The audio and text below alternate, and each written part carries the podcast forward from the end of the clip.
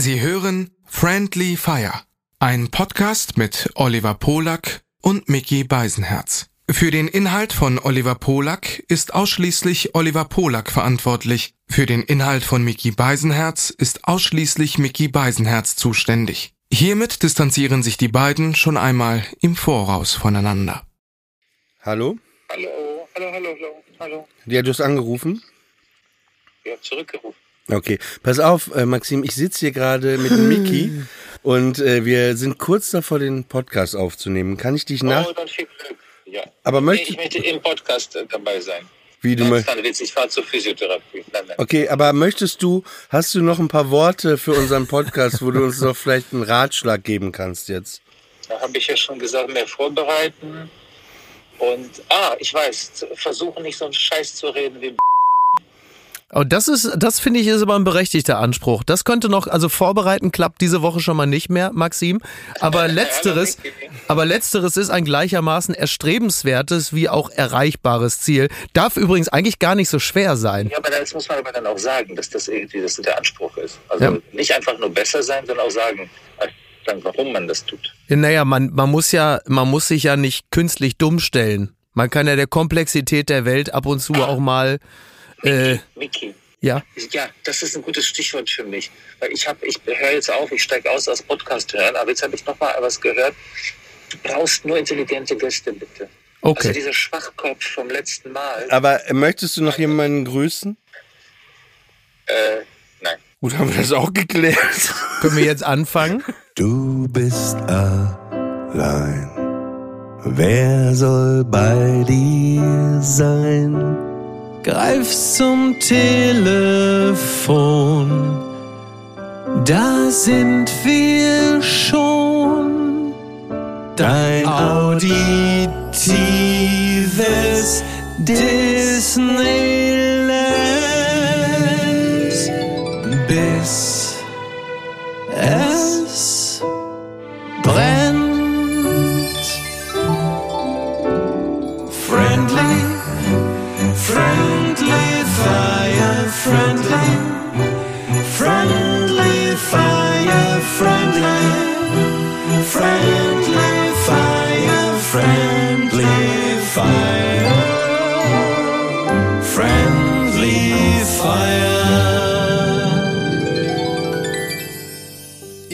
Musik ist insofern nicht optimal für mich heute, da ich ein wenig ermattet bin und exakt zu diesen Klängen jetzt eigentlich sofort wie so ein zweijähriges Kind auf dem Beifahrersitz sofort einfach wegneppe für eine ganze Stunde.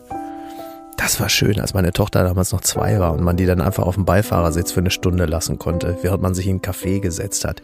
das wird die jetzt- heute nicht mehr mit sie Jetzt machen. musst du lassen. dich ja richtig quälen, indem du sie einmal vier Stunden die Woche nimmst. Ne? Das ist wirklich, nee, wirklich, ich merke, das, So ich sehe das ja auch. Du bist Ja. nur mit deiner Tochter unterwegs, du machst ja fast gar nichts mehr beruflich. Ja. Ich sehe nur noch deine Tochter jeden Tag. Du kümmerst dich einfach wirklich. so läuft es das gibt, jetzt. Ja, wie, also du bist doch damit angefangen. Nee, ich befinde mich jetzt in einer Lebensphase, in der ich ähm, nicht mehr äh, das Kind als reine Betreuungsaufgabe äh, wahrnehme, sondern jetzt, äh, wenn ich dann zum Beispiel wie an diesem Wochenende nach München fliege, ihm nicht sage, ach komm, jetzt hast du sie am Samstag bei Mutti abgegeben, jetzt hast du Ruhe, sondern äh, sage, weißt du was, gib mir die mal gleich das ganze Wochenende mit, dann fliegen wir schön gemeinsam nach München, weil das so schön ist. Das ist es jetzt. Die ist ja jetzt in einem, in einem Alter, äh, in dem also ich meine, ich habe nun immer schon sehr viel Zeit mit ihr verbracht, aber jetzt ist sie halt, jetzt ist es noch so, dass man sagt, ich habe sie alleine schon deshalb so gerne um mich, weil sie so gute Unterhaltung ist, weil die so lustig ist. Weil man sagt, so wie, wie man jetzt dann, also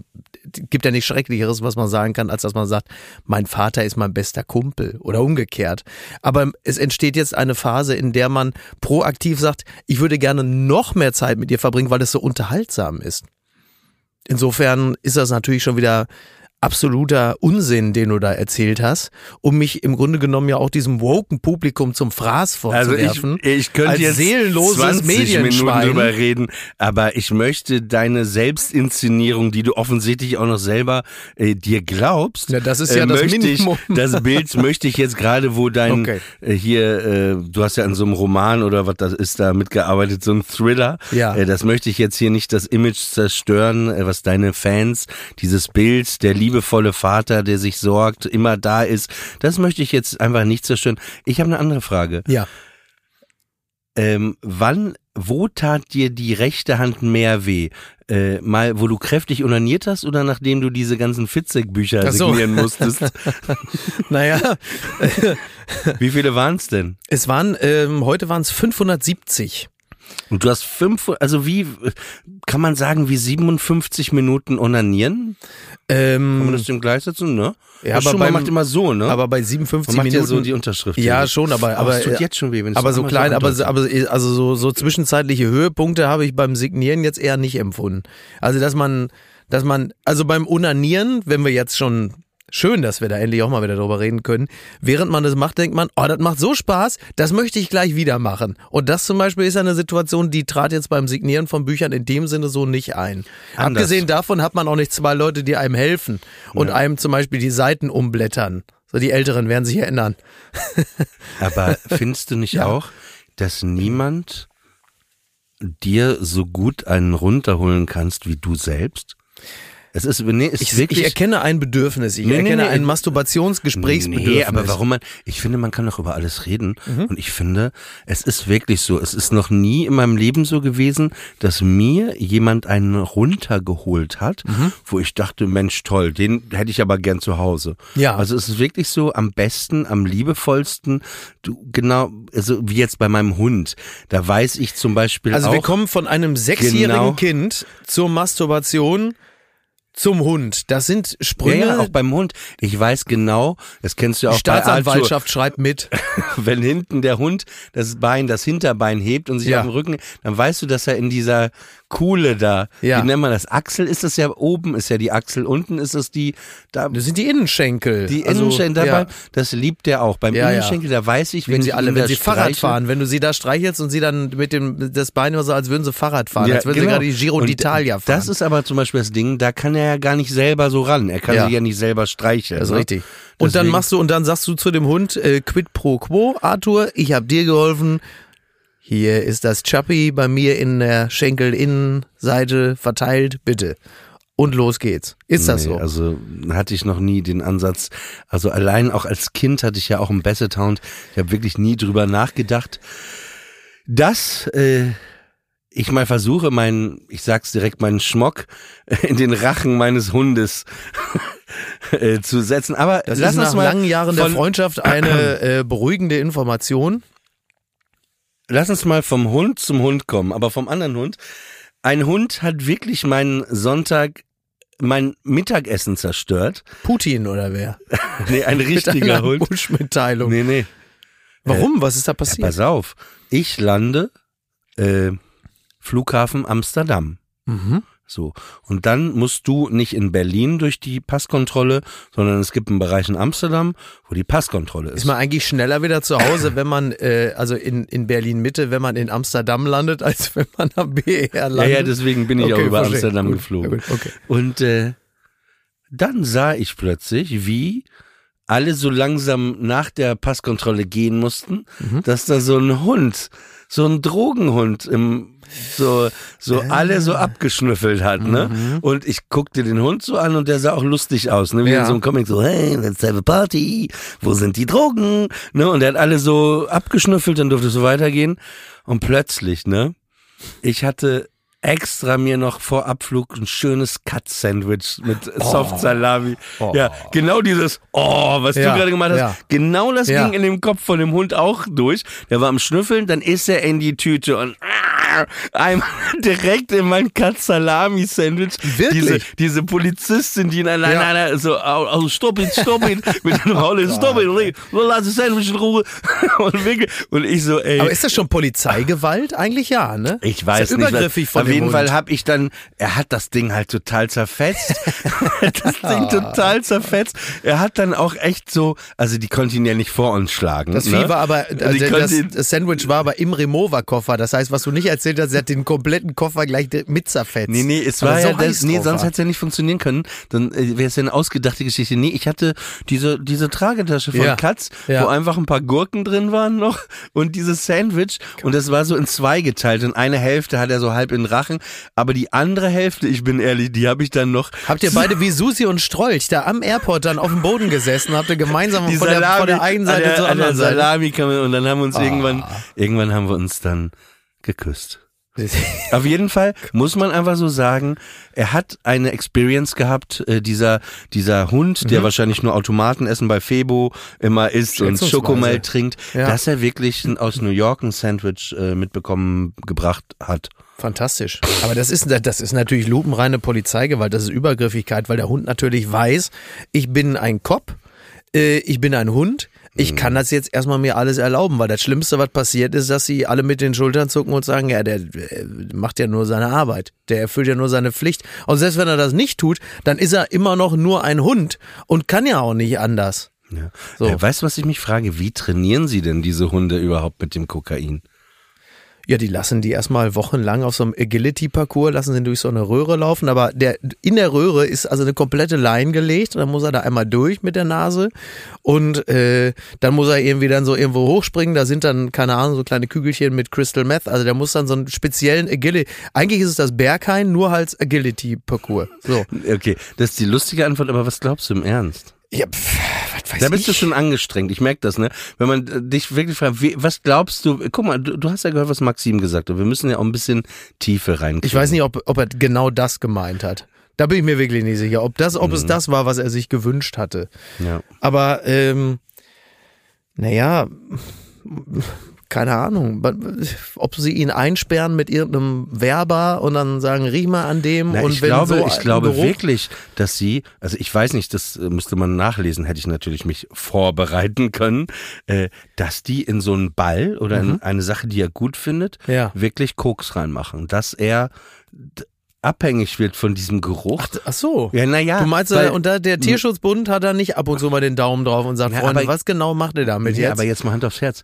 Wonach soll er, warum soll er denn sonst auf diesen Geruch anspringen? Ja, irgendwas, irgendeine äh, Connection wird man natürlich, wird man natürlich herstellen, aber ob der Hund das dann auch konsumieren muss, Nein, ich nicht ganz nein, ich sicher. habe ja nicht gesagt konsumieren, aber dass den Ball, den er haben will, Ja. dass da der Geruch vom Kokain drin ist, dass die da Ja. halt ein Kilogramm reinpacken oder so, damit der immer diesen Geruch hat, dass ein er denkt, Kilo. wenn du quasi durch die Kontrolle kommst, Ja. ne, in diesem, Anzug, ja, in diesem Anzug mit diesem Aufzug, oder wolltest du in diesem Aufzug? in diesem Aufzug, äh, äh, im Anzug, äh, äh, äh, dass der dann an dir riechen will, ey, hat der dieses Bällchen mit dem Kokain dabei? Wenn er mich so sehen würde, bräuchte der noch nicht mal riechen. Da Nee, nee, der er wird dann einfach nur auf dich zeigen, hier, hol die ja, mal ja, raus. der Kollege hat Ja, gesagt, ja. lass mal Oder raus mit Sandwich in zu mir. knallgelben Rollkragenpullover, den kannst du mal gleich rausholen. Wobei da machst dir, du nichts falsch. Was hat ja er bei dir? Bei dir würde er nur ein paar Proteinriegel finden und so ein bisschen, Stremel, bisschen Huhn. Bisschen Huhn, ne? So was halt für den Ich, Einigkeit ich und hatte ja gehofft, dass, die. Paro, dass dieser neue Podcast Ja. parodienfrei Na, wird. warum sollte er denn? Da bin ich mir ganz sicher, dass also alleine Maxim Biller da in die Hände klatscht und sagt, endlich mal so eine Ralf Möller-Parodie. Das ist ja genau das, worauf das Feuilleton gewartet hat. Ne? Hm. Äh, weiß man ja nicht. Ja. Äh, nein, Weißt du jetzt, bin was ja, du sagen willst oder, oder musst du überlegen? Nein, du, du hast mich ja auf die Drogen ange- Ich bin ja wirklich komplett drogenfrei. Ich habe ja, äh, w- wenn überhaupt, ich habe, ich habe am Samstag einen, ich habe am Samstag selber meinen Freedom Day gefeiert. Weil ich äh, war äh, in Hamburg unterwegs unter anderem mit Jakob, also ich war mit Jakob Lund in Hamburg unterwegs und wir waren spazieren und wir gingen mal hier rein und mal da rein, haben mal was gegessen und was getrunken. Abends stießen noch zwei Freunde dazu, dann saßen wir noch im Geil. Restaurant. Ich war mit Jakob Lund und dann stießen aber noch zwei Freunde dazu. genau, so Sehr war's. lustig. Und dann irgendwann, als der Abend eigentlich schon vorbei war, äh, da juckte aber Jakob noch das Fell und er wollte noch irgendwo hin. Und dann habe ich gesagt, weißt du was, komm, scheiß drauf. Dann gehen wir, weil ich habe ja wirklich keine Ahnung davon. Ich gehe ja nicht in Clubs oder so, aber das Einzige, was ich noch kannte, weil das halt immer irgendwie geht, war die Thai-Oase. Und dann standen wir am Warte mal, Samstagabend. Warte mal, warte mal, ganz langsam. Ja, Hast du gerade Thai-Oase gesagt? das ist richtig. Was ja. ist das? Ist das nicht ein Saunaclub? Nein, das Nein, nein, ist, meine ich jetzt. Ja, ja, ich weiß, ich weiß. Ähm, nein, das ist natürlich äh, Hamburgs vermutlich äh, bekannteste und berüchtigste Karaoke-Bar. Also es ist quasi, es ist Gesang Freiheit ohne irgendwo? Happy Ending. Genau, genau. Es ist am Ende der großen Freiheit. Und das ist natürlich eine, eine sichere Bank, wenn Mhm. man sich amüsieren will, weil du weißt natürlich einfach, da läuft äh, Musik, die allen irgendwie zusagt. Und es ist einfach von Sekunde eins an äh, so ausgelassen, wie es eben sein muss. Aber bei Jakob Lund, ich habe den ja einmal schon erlebt, dass er so ein bisschen viel getrunken hat. Der wird wie so ein anschmiegsamer, betrunkener Garfield, wenn, Ja. er, wenn er halt getrunken hat. Und ich kann mir richtig Ja, so wie vorstellen- du nüchtern. Warte. ich kann mir vorstellen, äh, wie er dann wirklich äh, ähm, von Robin Williams, äh, äh, wie heißt das, Angel? Äh, äh, so, through- Angel, ja, Angel. Ja, nee, also er hat-. Ja, ja, genau, Ah, wie heißt Angels. Ja? Angels, ja, das ist halt, glaube ich, wahrscheinlich Kann ich mir richtig der vorstellen. meist gewünschte Song. Wie er das im Garfield-Kostüm rotzbesoffen in so einer Karaoke-Bar Ja, singt. So in etwa war es. Er selber hat nicht gesungen, also er hat nicht auf der Bühne gesungen. Ähm, aber er hat natürlich mitgegrölt, dann laufen halt ne, The Killers, Kings of Leon und so. Das ist natürlich genau, also das wurde mir erst am, am, am Sonntag bewusst. Das ist natürlich genau das, was man gerade mal gebraucht hatte, nachdem man so ungefähr jetzt seit zwei Jahren so mit der Handbremse durch die Gegend tuckert, dass du mal so einen wirklich absolut dummen Abend hast, zumindest der letzte Teil, das letzte Achtel des Tages und des Abends war natürlich von einer Ausgelassenheit, äh, wie äh, sie lange nicht da war. Und wenn du da mit einem Wildfremden, da sind ja nun Menschen von überall, ich stand da irgendwie, weil ich habe mich dann später kurz mit dem unterhalten, er war glaube ich Däne, irgendein Skandinavier.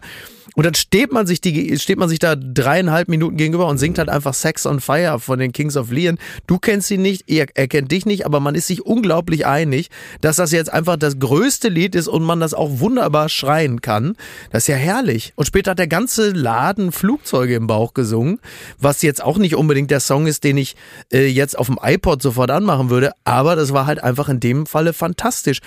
Im Nachhinein, am nächsten Tag, äh, Spoiler, es kam ja nicht so, sitzt du natürlich dann auch mittags da und denkst, also, wenn man einmal um Omikron gebettelt hat, dann aber in dem Laden, weil es ist ja völlig klar, das ist ja, also du hast zwar eine 2G-Plus-Regelung, aber du gehst da rein, du hast halt einfach, ich weiß nicht, wie viele Leute in dem Laden waren, aber 250, 300 werden es bald gewesen sein.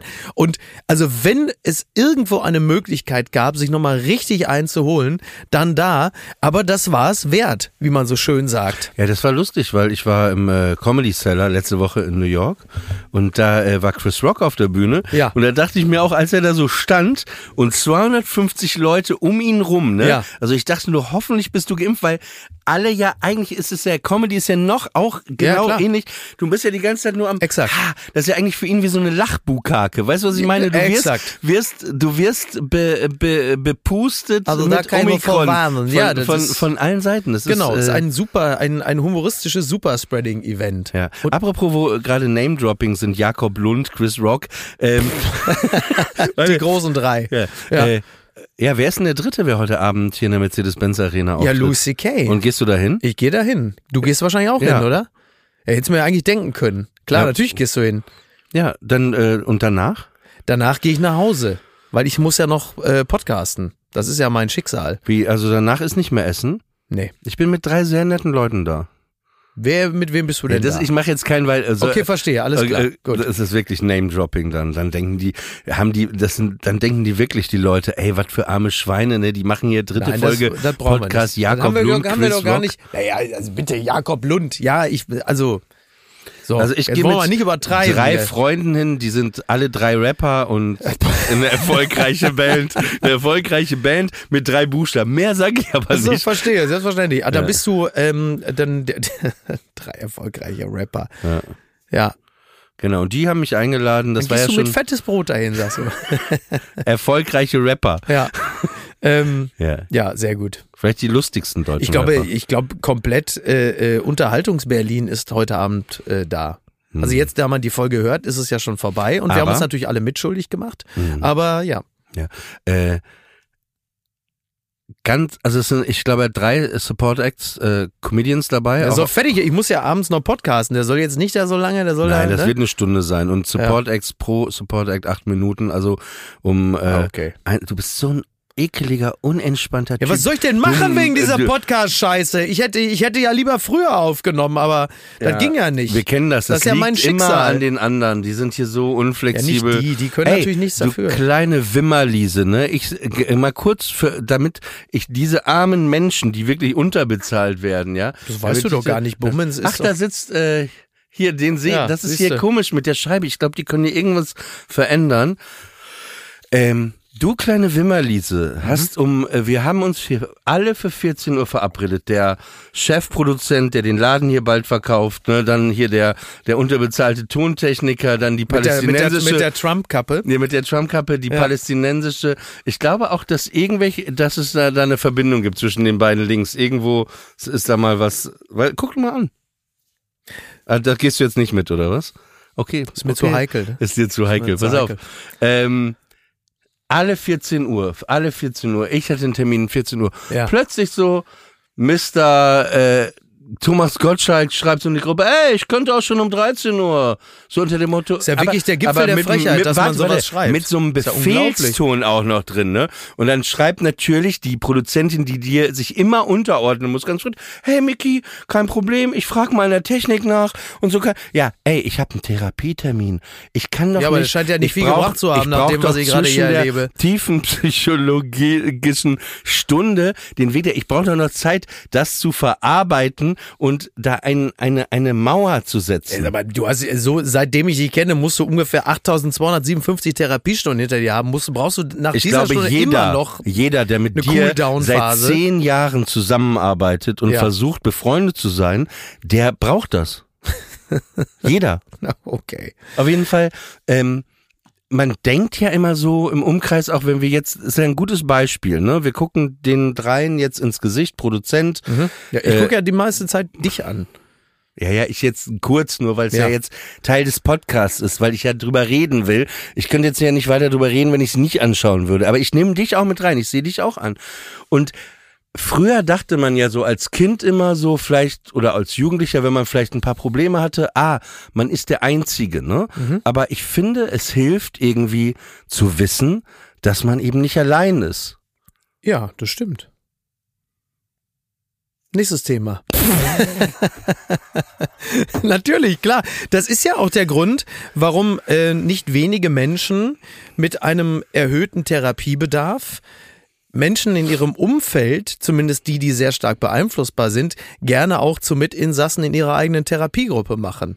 Also alles schon, alles schon erlebt. Was meinst Nicht du damit? Da hätte ich gerne ein Beispiel. Neben mich interessiert. naja, also ich, ich habe das schon erlebt in, im erweiterten Freundes- oder Bekanntenkreis, dass äh, zum Beispiel, ähm, in dem Falle war es eine Frau, aber es kann auch ein Mann sein, die mit ihren eigenen Eltern massive Probleme hat, einfach Probleme im, in der eigenen Kindheit, im Elternhaus, plötzlich anfängt, dem Partner oder der Partnerin genau dasselbe einzureden und sie quasi zu einer, zu einer ja, Also nur soll man als sagen, Beispiel, zu- nur als Beispiel zum fürs Verständnis. Co-Therapiefall Also zu angenommen, angenommen, wir wären Ehepaar, ja?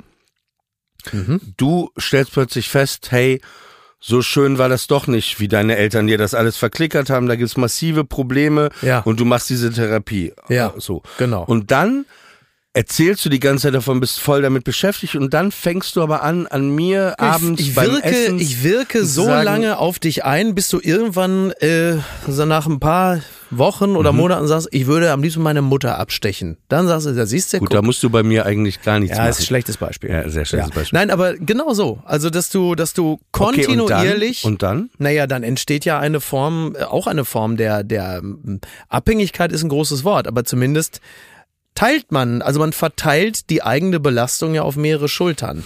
Und die Person, die vorher, also letzten Endes muss man ja ganz klar sagen, ähm, die eigenen Eltern haben bis zu einem gewissen Grad natürlich immer einen an der Mütze, weil es halt einfach Menschen sind, die natürlich genauso äh, beschädigt und fehlerhaft sind wie wir auch.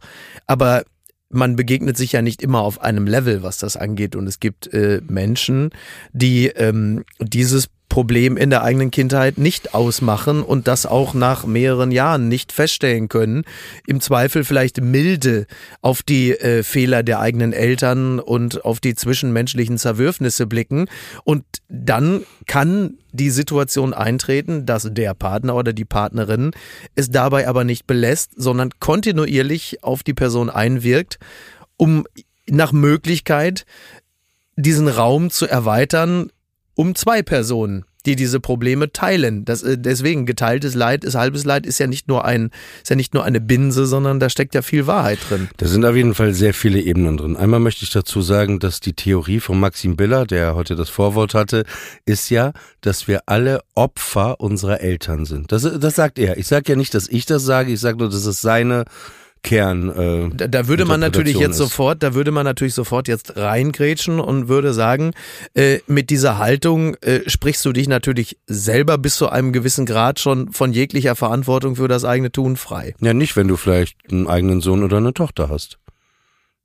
Nö, dann wieso, weil du dann Täter bist. Bist du ja auch Täter nach ja, der. Theorie. Ja, sicher. Ja, wie? Naja. Ja gut, so. aber dann, dann bist du aber schon in dem Bereich, dass du sagst, naja, ich kann ja gar nicht Täter sein, weil ich bin ja selber Opfer. So, also Ähm, das Problem ist ja, dass wir ja, wenn wir klein sind, ne, fünf Jahre, acht Jahre, äh, es gibt da nur zwei Anteile erstmal in uns. Es gibt den Papa-Anteil und es gibt den Mama-Anteil. Ne? Ja. Und natürlich ist es so, dass wir die Welt erstmal so sehen, weil die sagen, das ist richtig, das ist falsch, das ist so, das ist so, das ist Genau. so. Und dann gibt es ja diesen dritten Anteil. Und ich glaube, dass man den erstmal gar nicht wahrnimmt, sondern eher im Unterbewusstsein, aber trotzdem vielleicht füllt mit Sachen, die man selber kommt denn der sieht. dritte Anteil her? Also dann Sozialisierung mittels Kindergarten, Schule. Nein, der dritte Anteil, das bist du. Das am Ende, also der äh, der der ähm, der erste Anteil, zweite, die zwei Anteile sind deine Eltern, Papa, Mama. Und der dritte Anteil bist du. Den nimmst du natürlich bewusst erstmal nicht wahr, äh, sondern aber füllst ihn, glaube ich, also ich würde sagen so mit sechs, sieben, acht auf. Das dann siehst du vielleicht ein Video von den Pet Shop Boys, da merkst du, hey, das finde ich ja schön, ne? Weißt du, dass du ein Kostüm siehst oder einen Clown, wo eben nicht deine Mutter sagt, das findest du gut. Und äh, das sammelst du, glaube ich. Und da fängst du an, diesen dritten Anteil zu füllen.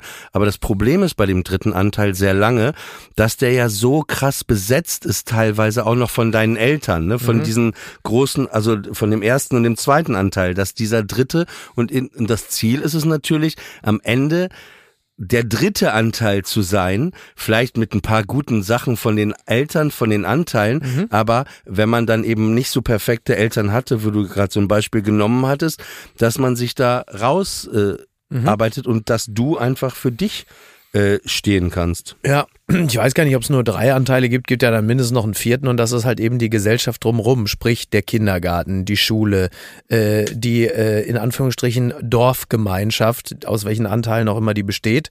Ähm, ja, ich weiß auch nicht, ob es immer der Anteil ist, der gefüllt werden will, sondern man korrespondiert ja auch. Also das, ähm, da bist du ja wieder so ein bisschen bei, was ist Veranlagung, was ist, äh, was ist Umfeld und diese Dinge korrespondieren miteinander. Das ist ja, hat ja Absolut, aber Ne? wenn man es einfach runterbricht, ne, um es erstmal zu simplifizieren, also du hast natürlich recht, du lebst ja in der Gesellschaft, du hast dann die Lehrer, du hast Mitschüler, du hast ja auch Bullying im, im Kindergarten, diese ganzen, Genau. das ist absolut Das ist recht, ja aber die Summe dieser Erfahrung. Genau, aber die Basis ist trotzdem äh, dieser dritte Anteil, den du, wo du eben dieses Negative versuchst fernzuhalten und dich selber so Genau. zu fühlen oder zu sehen, wie du wünschst, dass du bist, ohne dass deine Mutter angrei äh, eingreift, ohne dass Genau. so Mechanismen, die dir ähm, beigebracht worden sind. Ja, ja.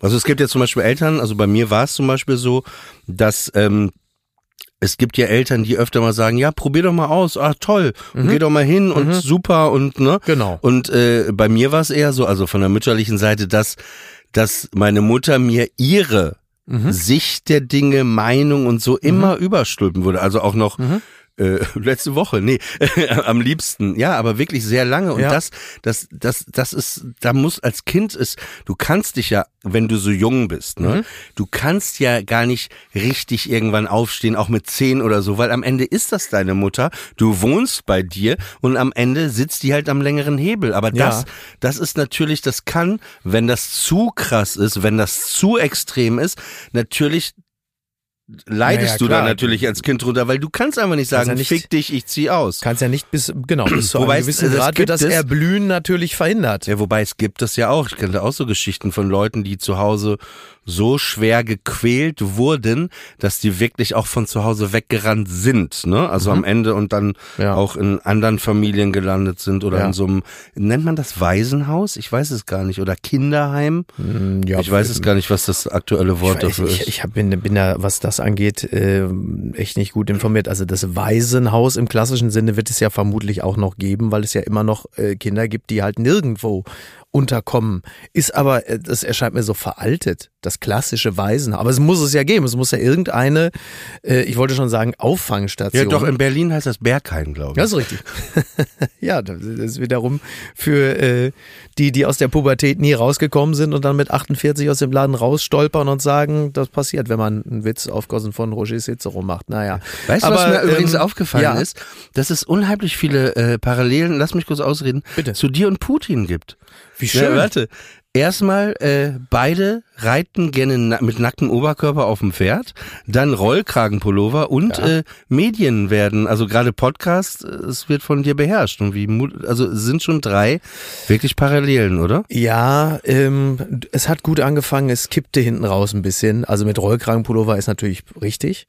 Ähm, andererseits 12.000 Euro für eine Markendownjacke ausgeben, mein lieber Freund Oliver, das ist ja wohl dann doch eher dein Style. Und äh, Podcast mal, warte und mal. Podcast sind ähm, moderne Kommunikationsmittel und die wiederum äh, beherrscht Putin ja nicht so gut. Das ist ja eben ein bisschen auch sein Problem.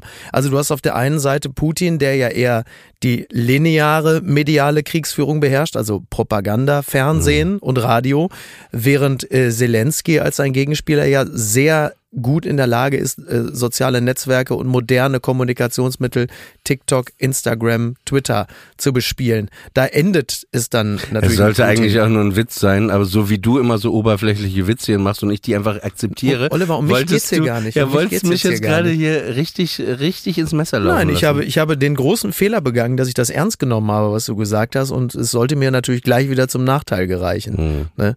Da stehen wir jetzt wieder. So, da haben wir jetzt wieder davon. Hm. Ja. Diese alte Geschichte mit Pro7 auf dem Pferd nackt bei Frank, also es ist doch schon Naja, lange jahrelang hast du sie stolz erzählt in jedem Podcast. Und gerne noch mit so einer Helmut Kohl-Stimme. Ja, man muss ja auch aus den Absurditäten. Kriegst du das nochmal hin, mit so einer Helmut Kohl-Stimme zu erzählen, dass du nackt auf dem Pferd Ich weiß noch ganz genau, wie ich auf dem Pferd gesessen hab, mit freiem Oberkörper. Was man nicht im Bild gesehen hat, war, dass mein lieber Freund Gorpi, dass er hinter mir hergeritten ist und sagte, Helmut, du bist aber ganz schön schnell. Dafür, dass du schwer bist, habe ich gesagt, kannst du mir schon mal an. Ich habe am Wochenende hab ich ein bisschen trainiert. Ich habe Kiesertraining gemacht. naja, Na, und, warte, warte. Ja, Weißt du, was geil wäre? Wir können das jetzt schon mal pitchen bei Studio Bummens. Mach mal nur so 30 Sekunden. Einfach einen Podcast machen. Mhm. Kohl und Schröder. Einfach einen Podcast machen und du sprichst beide. aber das gab's ja, das gab's Nein, ja. aber du kannst das viel besser, weil du machst, das Problem ist ja von den ganzen Parodisten, Ja. dass sie ja nicht lustig sind und dann ist es nur eine Parodie. Aber bei dir ist ja gleichzeitig lustig, ne? Ja. Aber wie wird das klingen? Wie Also du meinst, du meinst jetzt aber eher also sowas. Podcast Schröder Ja. und Kohl, äh, die, wie sie jetzt zum Beispiel auf den Krieg blicken.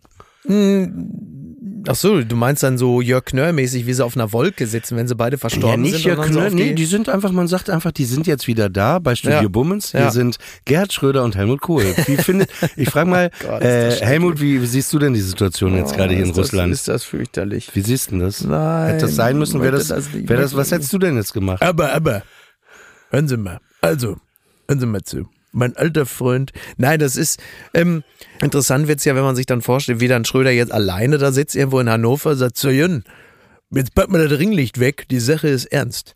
Ich habe jetzt mal geguckt, Helmut Kohl ist im Altkanzler-Ranking plötzlich wieder vor mir. Die fette Sau. Das hätte ich im Leben nicht gedacht. Ich weiß noch genau, wie er sich damals mit mir eine Kanzler-WG geteilt hat. Ende der 90er, als wir dann noch von Bonn nach Berlin umgezogen sind und ich jedes Mal in den Kühlschrank geblickt habe und habe gesagt, "Hey, Helmut, was hast du mit der Butter gemacht? Und der Fettsack immer so, ja, mein lieber Gerd, Ich habe die Mutter ganz alleine gegessen. Ich kann das nicht so gut nachmachen, aber so in etwa ist gelaufen. Ich kann das, ich will das auch nicht mehr, Oliver. Ich habe versucht, diesen Weißt du, Podcast, Aber ich ja, habe versucht, da ra- was hast gerade du wo ich dachte, ich bin raus, ziehst du mich wieder rein. Ach, du hast dich doch fast schon beschwert am Anfang. Sag mal, dein Hirn weiß wirklich nicht Als mehr, ich was dir du die WhatsApp geschrieben habe während der Podcastaufnahme, immer, Nein, du hast doch am ich Anfang vom Podcast habe ich doch gesagt, ey, äh, hier, ich dachte, So wir leicht haben. Hier, nee, wir haben hier keine, Kohl, jetzt der keine Ja. Parodien im Podcast. Ja. Und da wurdest du schon richtig aggressiv. Ich mer- merke, wie du mit dem Fuß angefangen hast zu gewippt, zittern. gewippt habe ich. Aber warum bist du denn heute so müde? Das verstehe ich nicht. Ja, weil, ähm, Wirkst auch traurig ein bisschen. In den Augen sehe ich viel Traurigkeit. ja, ist ja kein Wunder, weil ich erst um halb vier im Bett war und kurz nach acht wieder aufstehen musste. Da würdest du auch Traurigkeit in den Augen haben. Warum? Warst du denn? Also es ist folgendermaßen, ich, ähm, das hat mit den Büchern zu tun, die ich heute Morgen schon signiert habe. Und äh, gestern war ich Teil einer Promo-Aktion. Also wenn man mit Sebastian Fitzek ein Buch zusammenschreibt, dann ist das ja nicht so, wie man für Diogenes ein Buch schreibt oder von mir aus für äh, Rowold. Du schreibst ein Buch, dann gibt's da zwei Interviews, was weiß ich, der FAZ, dem Kölner Stadtanzeiger und aus Ruhe, sondern du bist dann Teil einer gewaltigen Promomaschine und findest dich dann plötzlich wieder nachts um drei äh, irgendwo in der Nähe vom Bahnhof Friedrichstraße bei Dussmann und drehst in der Schweinekälte draußen so eine Art Promo-Video. Das ist dann, das ist ja auch alles in Ordnung. Das ist ja, oh, nein, das ist ja hochprofessionell. Das ist ja eher sehr eine Maschinerie, ähm, von der man sich natürlich keine Begriffe macht, wenn man nicht Teil dessen ist. Das ist, also das ist hochprofessionell, aber es ist halt eben auch, dass du nachts um drei Uhr bei Arschkälte ähm, eben in der Friedrichstraße in Berlin stehst und du denkst, ah, ach guck mal, so, das ist natürlich sehr gut, weil das auch sehr effizient ist, aber es ist natürlich nicht das, was du erwartest in dem Moment, wo du gemeinsam ein Buch schreibst, dass du plötzlich da stehst. So. Und deshalb war ich halt sehr spät im Bett und äh, relativ früh wieder draußen habe dann 570 Bücher signiert. Aber das musst, das kannst du doch echt jemand anderen machen lassen. Was denn, das Drehen oder das Signieren? Beides. Ja, Da hättest du Edin. Hasanovic anrufen können und der hat dann Der auch noch die dann Bücher spielen? signieren. Ich ja. hätte Ulrich Mattes hätte ich engagieren können. Der hätte mich gespielt in diesem Clip. Es wird ja sowieso mal. Also je fertiger und kaputter ich bin, desto ähnlicher sehe ich ja Ulrich Mattes. Und das ist ja eigentlich wer ich ist jetzt finde, gewesen. du siehst schon diesen Cookie, der, der sah dir schon ein bisschen ähnlich. das ist sowieso totaler Quatsch. Matthias Weidenhöfer sieht mir überhaupt nicht ähnlich. Also der sieht mir halt einfach nicht ähnlich. Der hat als Figur natürlich ganz gut funktioniert, aber er sieht mir ja nicht wirklich ähnlich. Also eine Verwechslungsgefahr besteht nur wirklich nicht. Alleine schon, weil er einen halben Kopf größer ist als ich. Kopf, ja. Kopf. Kopf. Ne? Also von daher. Aber zu dem Thema gibt's ja demnächst ja auch noch mal ein bisschen was zu sagen.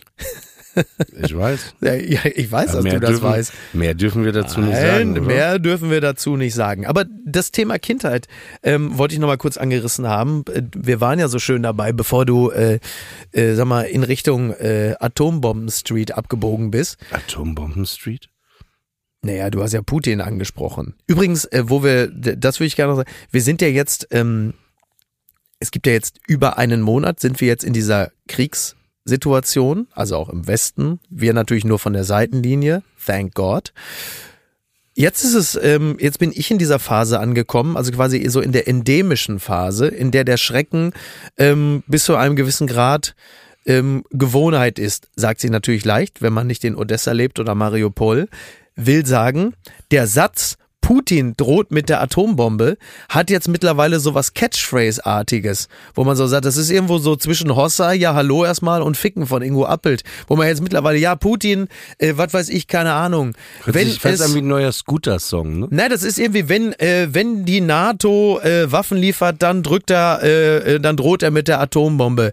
Wenn es äh, demnächst nicht wieder äh, eine Sonderedition weißes Twix gibt, dann droht Putin mit der Atombombe. Und man fängt jetzt langsam an abzuwinken, so, ja, ja, komm, ja, Atombombe, weißt du, jedes Mal, wenn du sagst, ja, wenn du das nicht machst, dann, ja, komm, Atombombe, ist klar. Und, also bis er halt wirklich drückt. Dann ist halt, aber dann brauchst du auch, also dann haben, also dann Aber die ist Frage vorbei. ist ja auch, glaube ich, wie groß ist so eine Atombombe und wo landet sie, oder? Naja, vor allen Dingen, er hat ja irgendwie mehrere tausend. Ist das so? es ist relativ egal, wie groß sie ist. Da macht dann, ich sag mal so, da macht's dann die Menge.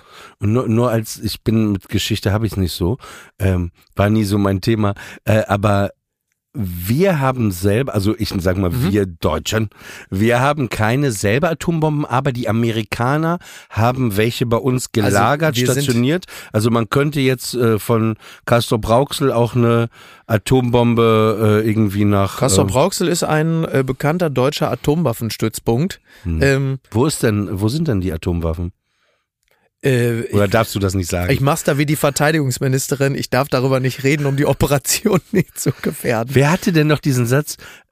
Wenn ich Ihnen jetzt eine Antwort geben De würde, Maizière, Teile würde meiner sie, Antwort könnten die sie Öffentlichkeit verunsichern. Ja, ja. Teile meiner Antwort würden die Öffentlichkeit verunsichern. Ja, das war noch Zeiten, als äh, wir nur äh, die terroristische Bedrohung hatten. Aber keine Sorge, wenn äh, wir demnächst noch mehr Erdgas äh, aus Katar beziehen und die dadurch den internationalen Terror äh, bezahlen können, dann wird das auch wieder ein Thema sein. Ey, das ist, also das hört sich jetzt an wie so ein Satz aus einer Kabarettsendung von dir gerade, aber genau das ist es, ne? Als man diese Ich Bilder bin sah. Florian Schröder. Ich mache hier meine kleinen Gags. Auf Ey, als ich dann Habeck bei Ja. diesem Typen in diesem weißen Gewand mit diesem es könnte jeder sein. Es könnte erstmal jeder sein. Pali-Schal ja. sah, da dachte ich auch. Ich glaube, ein Palischal war es eher nicht. Nein, nicht bei Habeck auf dem Kopf, sondern bei diesem, äh, bei diesem Scheich. Das Ach war so, ein- ja, das war der Emir von Katar. Ja, aber Klingt wie so ein war so ein- Ballermann-Song, ne? Ich bin der Emir von Katar. ja, ne, oder? Ja, sicher. Ne? Warum redest du denn wie Ich habe ja, komm, Geld. Hier, ja, sicher. Ja, Ja. komm, hier, hier. Ihr wollt mein Gas? Ich sag, na klar. Ich bin der Emir von Katar. Sowas halt. Was ist das denn? Emir Ich bin der. Äh, Ja, der Anton aus Tirol natürlich. Aber hat der das selber gesungen oder hat das eine Frau gesungen? Nee, das war dann, du meinst Antonia aus Tirol, quasi der äh, auch höchst erfolgreiche österreichische Spin-off.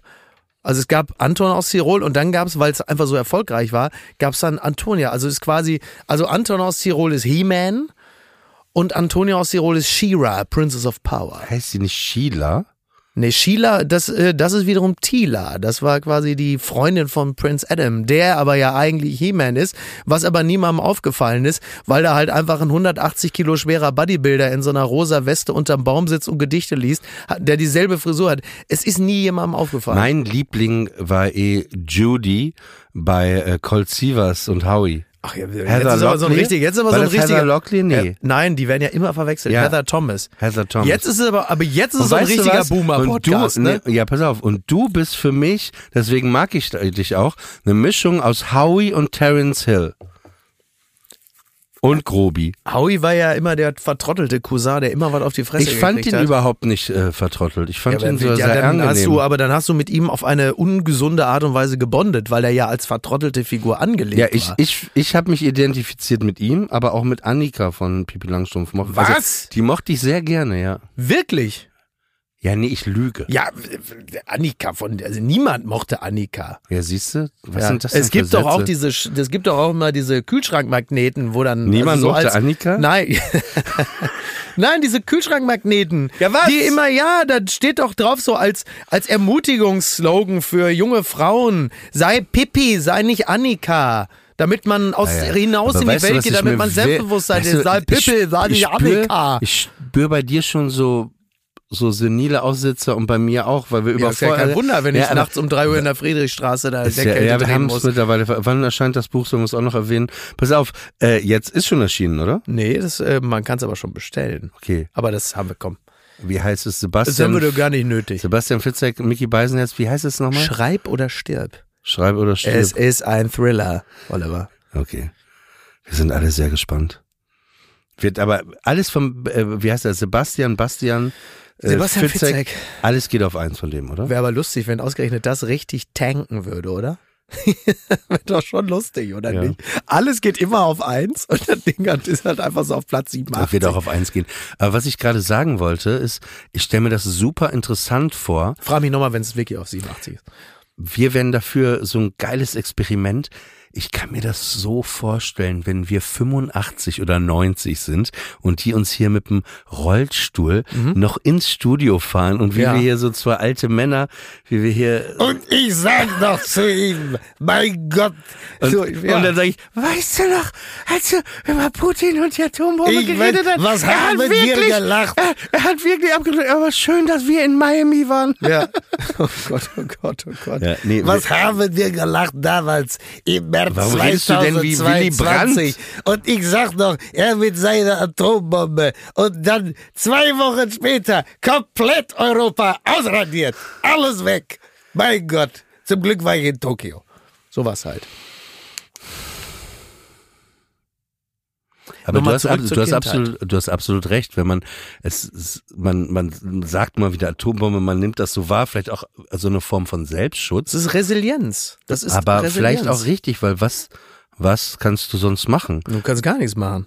Du kannst nichts machen. Das ist ja das Irre äh, an dieser Situation, äh, auch halt eben im Unterschied zu Corona. Du hattest äh, zu Beginn von Corona und ähm, durchweg Sternchen, Corona ist noch nicht vorbei, meine Damen und Herren, es ist immer noch da, 300.000 Neuinfektionen täglich. Aber du, ähm, du hattest, du hattest von Sekunde eins an oder relativ schnell immer das Gefühl einer persönlichen Wirkmacht. Du konntest dich selber schützen, du konntest dich absettieren, Maske, äh, desinfizieren, äh, du konntest jemandem den Ellenbogen geben statt Hand. Ne? Und bei Putin. Geil, wie du das gerade direkt so ins Gesicht, so, ins so Gesicht. in den Magen. Oh, Entschuldigung, Ja. ich dachte, das macht man Ja. jetzt so. Nein, und, und, und, äh, und du hattest immer das Gefühl, A, der individuellen, aber auch der kollektiven Wirkmacht. Also wenn alle sich an die Regeln halten, dann gehen die Zahlen runter. Du hast immer einen Effekt gehabt. Jetzt hast du das natürlich gar nicht.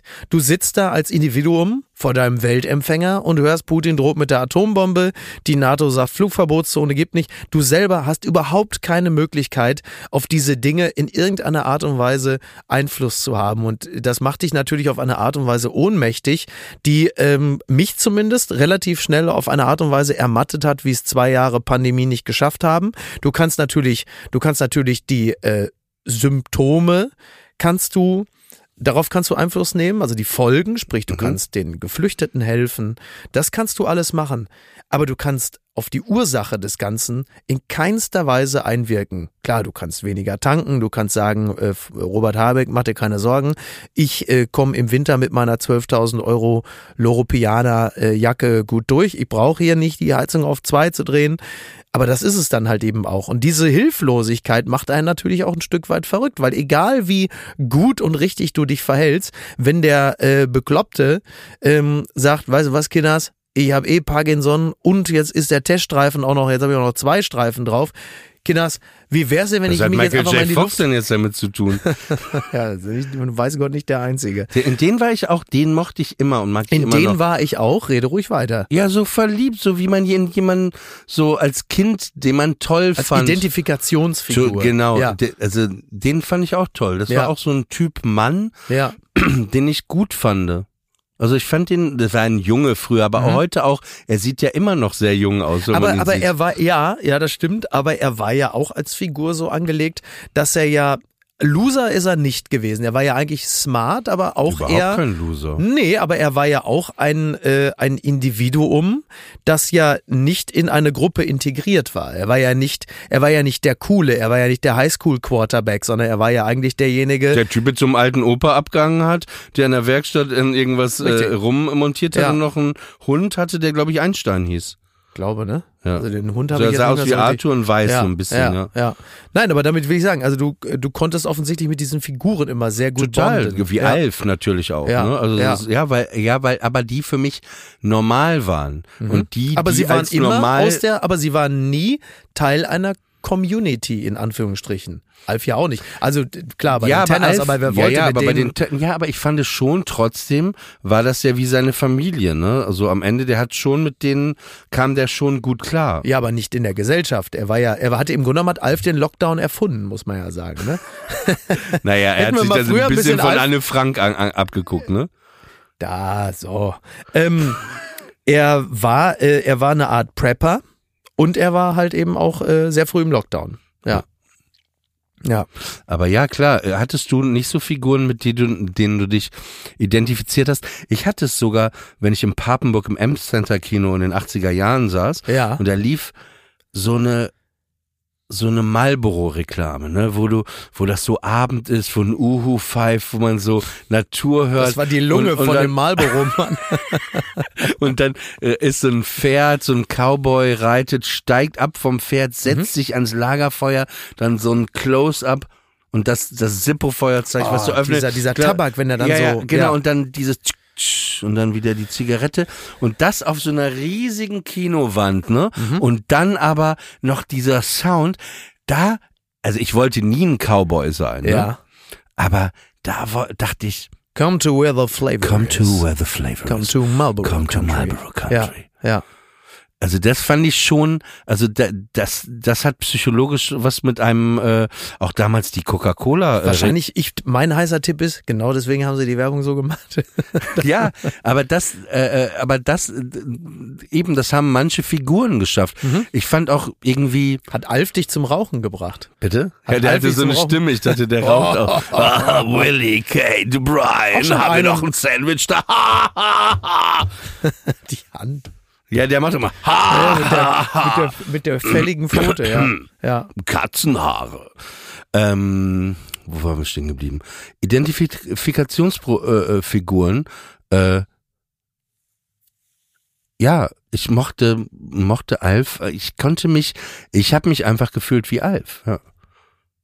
Ja.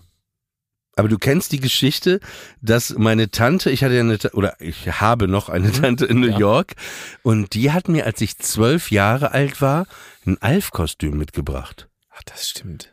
Ähm, und zwar war das so, Alf, da war ich zehn oder so, ne? Und da kam das im Fernsehen.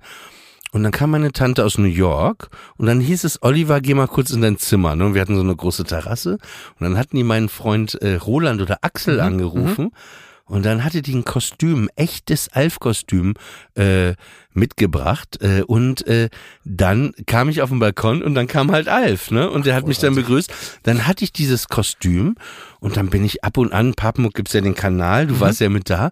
Und ab und an habe ich dann, wenn ich mal Bock hatte, weil niemand wusste, dass ich dieses Kostüm habe, dann habe ich mir dieses Alf-Kostüm angezogen und bin einfach in Papenmuck so ein bisschen spazieren gegangen.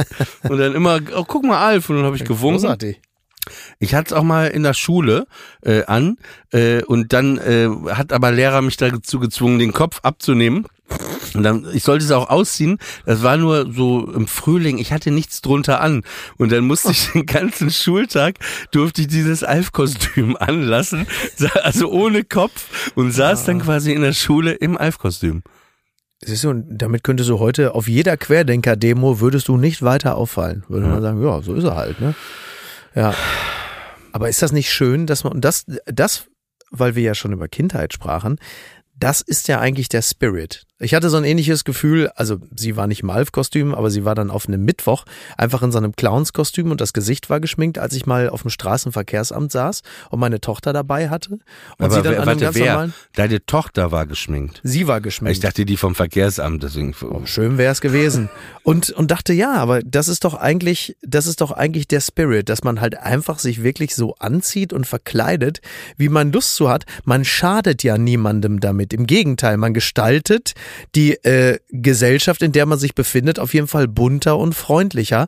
Und da dachte ich in dem Moment auch, ja, sie macht's total richtig. Sie zieht sich das an, woran sie Freude hat. Und alle anderen, die sie sehen, haben ja auch Spaß. Und selbst bei Erwachsenen würde es ja in der Regel maximal den negativen Effekt haben, dass man sagt, was ist denn hier los? Und man wundert sich. Aber selbst hast du, selbst da hast du in dem Moment ja dann noch was zu erzählen und was zu gucken. Sollte man wirklich, diesen Geist sollte man sich wirklich bewahren. Aber das ist ja auch Teil äh, des Erwachsenwerdens, dass man sich sehr viel von dem Impulsiven ja im Grunde genommen ja nur abtrainiert. Wir tragen es ja immer noch in uns. Also wie häufig würde man sich äh, irgendwo an irgendeiner Schlange oder an der Kasse auf den Boden legen und äh, auf den Fußboden mit den Händen trommeln, weil man nicht das bekommt, was man will. Macht es ja Und dann mit Homer Simpson Stimme Oh noch. nein!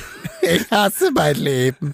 Aber man macht es ja nur Aber, deshalb nicht. aber es ist immer wahrscheinlicher, dass, dass der Kunde, nicht dass das der Kunde macht, sondern der Kassierer. Der, der, bei so einem Kassierer frage ich mich eh, Ja. ob der nachts, wenn er einschläft, während wir einen Podcast hören, ob der noch in seinem Kopf so tüt, Ja, dem Kass dieses Piepen, ich schwöre dir, das haben die alle, das verfolgt die ein Leben lang. ja, Ja. ja, total. Das ist der, der Albtraum, Ja, wirklich. ja. Aber, ähm, wo waren wir stehen geblieben?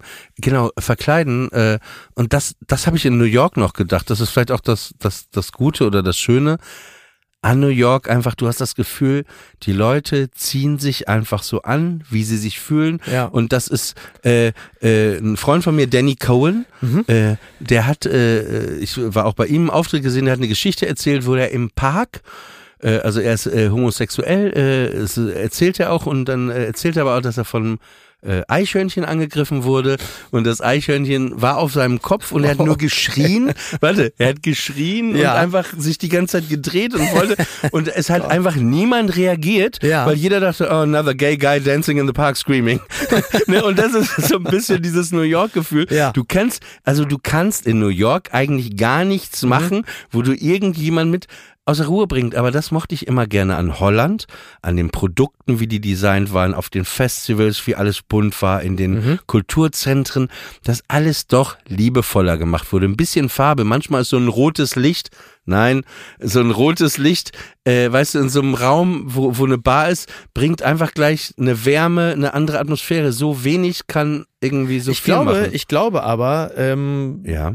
dass diese, diese existenzielle Bedrohung, die wir jetzt seit mindestens zwei Jahren verstärkt feststellen, diese Wände, die immer näher kommen, Ja. ähm, wie sagt man so schön, unter Druck entstehen Diamanten. Ich glaube tatsächlich, dass die sich immer stärker aufdrängende Endlichkeit unseres Daseins dazu führen werden, dass in, in der, also A, in der Kunst, aber auch im alltäglichen Gebrauch, in dem Design von Produkten, auch in der Mode, dass es dazu führen wird, ich bin, ich bin der festen Überzeugung, es wird noch zu explosionsartigen, und damit meine ich nicht die Atombombe, sondern zu explosionsartigen äh, Erscheinungsszenarien führen, weil dieses, dieses, ähm, dieser Tanz auf der Rasierklinge dazu führen wird, dass die Leute viel mehr sagen, fuck it, ich will jetzt etwas, ich will viel mehr Lustgewinn haben. Egal ob bei Produkten ähm, oder äh, im Alltäglichen, ich, ich bin der festen Überzeugung, das wird viel mehr zu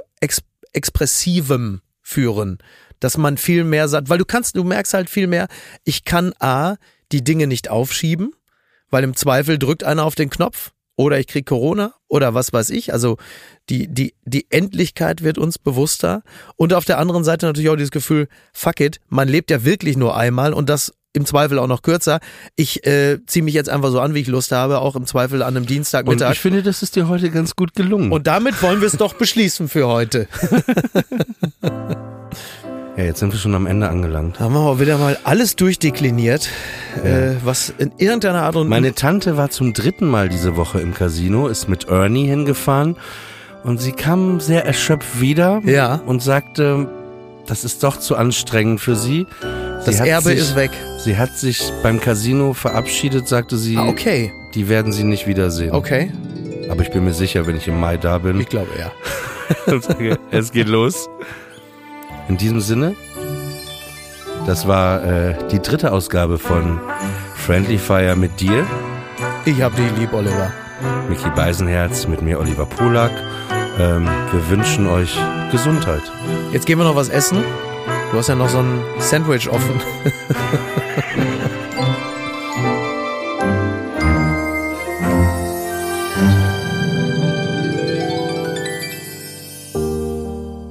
Friendly Fire ist eine Studio Bummens Produktion. Executive Producer Tobias Baukage. Produktion Hanna Marahil und Inga Wessling. Ton und Schnitt Christian Pfeiffer.